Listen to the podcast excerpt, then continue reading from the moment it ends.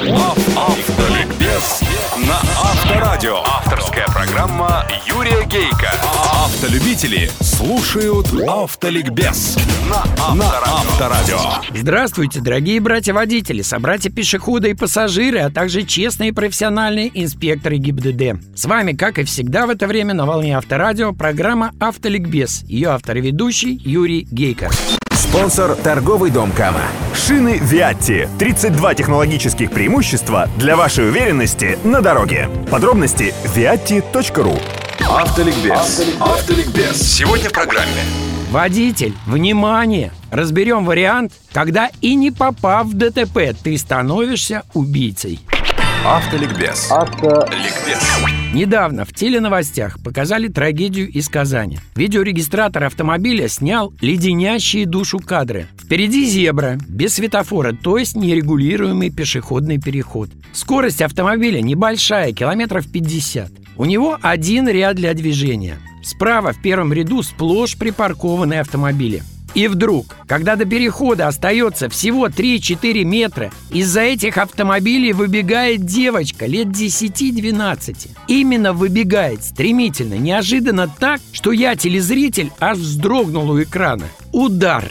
Тело девочки взлетает вверх, словно огромная тряпичная кукла, и падает уже куда-то справа, вне видимости регистратора. Господи, подумал я, ведь ничего нельзя тут сделать. Сохрани Господь от такого случая. Недавно от друзей из Казани я узнал, что девочка, слава богу, жива. А водителя того автомобиля с видеорегистратором, который все и снял, признали невиновным. С формулировкой, которая меня раньше возмущала. Водитель не имел технической возможности предотвратить ДТП. А ведь и вправду не имел. И я бы не имел. Я задумался, так что же получается, никто не виноват? Одна только девочка, которую мама наверняка водила по зебрам, и потому она привыкла к тому, что там пешеходу безопасно. А если бы водитель досконально выполнил пункт ПДД 14.1, читаю, водитель транспортного средства, приближающегося к нерегулируемому пешеходному переходу, обязан снизить скорость или остановиться, чтобы пропустить пешеходов, переходящих проезжую часть.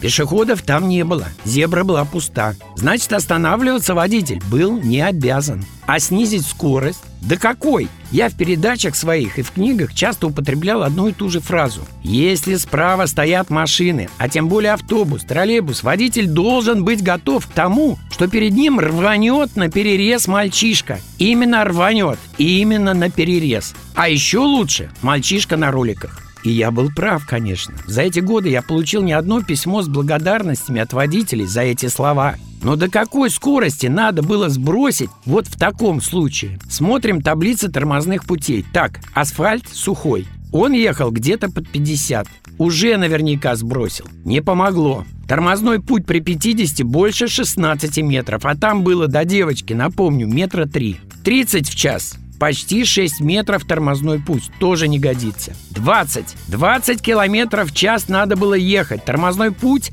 меньше 3 метров. Но еще, правда, полсекунды на реакцию водителя. Дочитываем пункт правил 14.1 до конца. Пропустить пешеходов, вступивших на проезжую часть. Но девочка была невидима для водителя, когда вступила на переход. А почему невидима? И не потому вовсе, что почти бежала, а потому что машины справа были припаркованы чуть ли не на самой зебре. Какие там 5 метров, ближе которых не разрешено даже останавливаться автомобилем, не то что парковаться. А если бы автомобили стояли по правилам, если бы там были те самые 5 метров, водитель бы ее увидел, Пересматриваю сюжет в интернете. Если бы стоял джип, фургон или грузовик, точно бы не увидел. А если бы по правилам стояла легковушка, мог и не увидеть, ведь девочка-то была совсем маленькая. И вот что я вам скажу, дорогие братья-автомобилисты и любимые автомобилистки. Весь этот выпуск я посвящаю тому, чтобы сохранить хоть одну большую жизнь маленького человечка. И мы эту программу будем, конечно, повторять. Если вы паркуетесь ближе хотя бы 5 метров метров от пешеходного перехода вы реально рискуете чужими жизнями. Была бы моя воля, я бы за нарушение только этого как бы незначительного пункта правил штрафовал бы тысяч, не знаю насколько. А вот в таком случае, когда перед вашим слишком близко к переходу припаркованным автомобилем сбивают человека, я бы таких водителей сажал без жалости и сострадания. А наказание для таких по правилам всего-навсего штраф 1000 рублей. И никаких трагических последствий от этого нарушения не предусмотрено. Может, по этому поводу Лосакову Вячеславу, первому заместителю председателя Комитета Госдумы, по законодательству позвонить? Автоавторитет Юрий Гейко. Юрий. На сегодня достаточно. Все программы вы найдете на сайтах Авторадио и Автоликбез. И еще вы найдете там дружную и, главное, продвинутую компанию единомышленников. Удачи вам, друзья, на всех дорогах страны и жизни и запаса вам на них тормозного пути. С вами была программа «Автоликбез» на Авторадио, ее автор и ведущий Юрий Гейко.